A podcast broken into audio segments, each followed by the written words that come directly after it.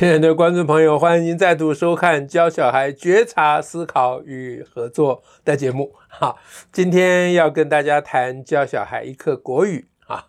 那这一课国语呢，是在翰林版跟康轩版分别在小二跟小三的国语课本里面。好，这个故事呢，呃，叫做《不卖马的人》。它是取材自《世说新语》上的一则古文呐，哈，那古文说，古代呢有一个人叫于亮啊，这个人呢，呃，他有一匹马啊，这个他很，这有一匹很不错的马啊，那他的朋友呢，呃，就告诉他，警告他说，呃，这个马的长相很不吉利啊，会妨碍到马的主人，你赶快把它卖了吧。啊，那然后呢？呃，这是刚才算第一段了哈。那第二段呢，就是余亮就呃，不但课这我现在念的是课文呢啊，余亮不但不害怕啊，还轻轻地拍着马儿的头啊，说这样我更不能把你卖了啊。这是第二段。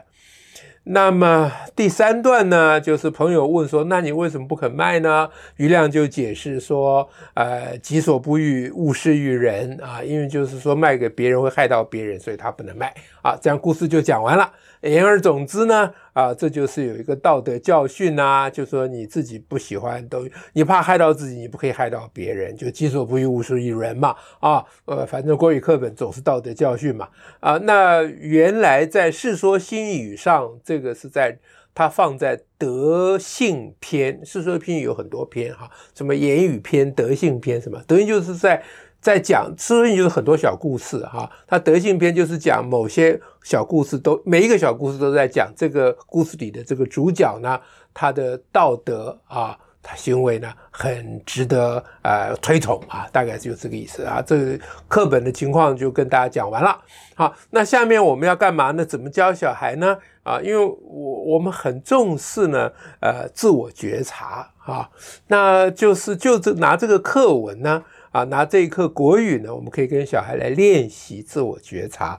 比如说啊，那假定你是你你自己是余亮啊，你的朋友跟你警告说这匹马很危险哦，它会害到你哦，啊，你会怎么样啊？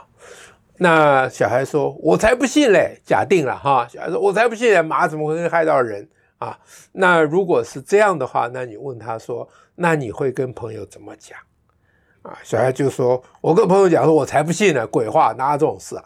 啊，那这个时候我们就可以问小孩说：“如果你跟你的朋友说，嗯，这个我不能卖给别人，因为这样会害到别人，你觉得这对吗？”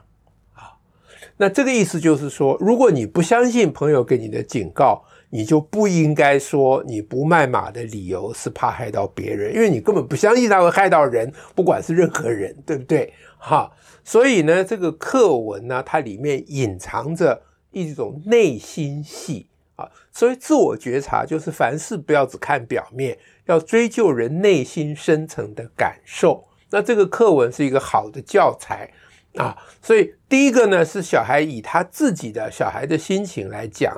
他是现代小孩，他不是古代人。古代人，你跟他讲那个马会妨碍主人不吉利，古代人很可能会相信。古代人比较迷信吧，啊，好，那所以我们就呃，既然小孩子刚才这个讨论已经走一遍了，那我我们就呃跟可以跟小孩讲说，如果一个人不相信这个朋友讲的话，那么他就不应该再用这个“己所不欲，勿施于人”这个理由来解释他为什么不卖马。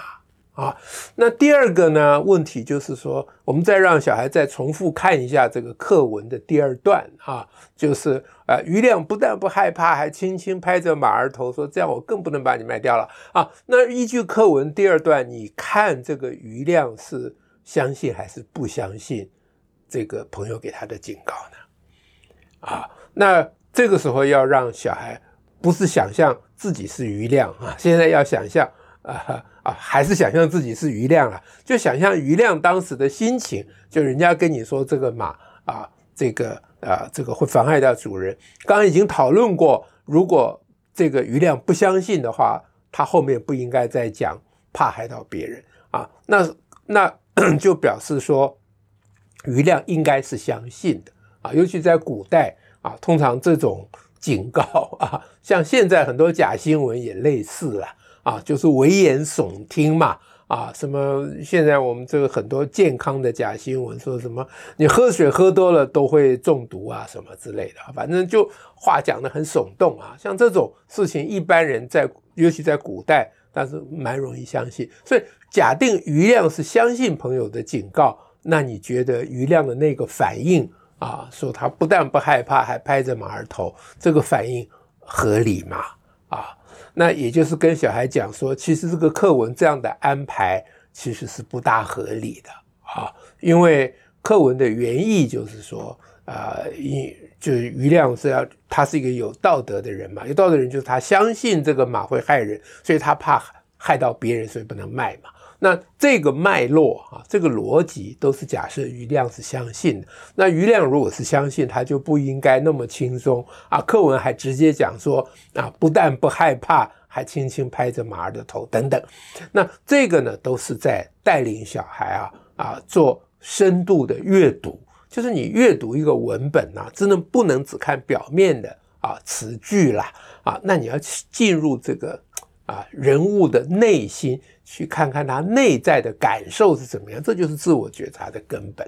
好，所以今天跟大家讲这个例子，大家再仔细思考一下。我整理一下啊，就是第一个假设余亮是不相信朋友的警告啊，那么他的结论说他不卖马是怕害到别人，这个逻辑就不对。或者是他就变成一个 gay 掰的讲法啊，明明就不想卖马，他也不相信那个马会害到人，他还故意找一个这个很伟大的理由说不愿意害到别人，那这样就变成说课本在教小孩说谎啊，教小孩奸巧啊，教小孩这个这个借机抬高自己的身价啊，假装自己很高尚，这个就非常非常不妥当。那第二个呢，就是假设余亮是相信这个朋友的警告啊，那么他的反应就不应该是那么轻松啊，他应该神色很凝重啊，说啊，谢谢你警告我这个。他应该首先表示对朋友的感谢，说谢谢你跟我讲这，你不讲我都不知道这马这么危险。不过呢，啊。既然这个马会害到人，那我还是不卖比较好，因为卖了会害到别人，这个才是比较彰显余亮的这个道德，也就是《世说新语》原文的意思。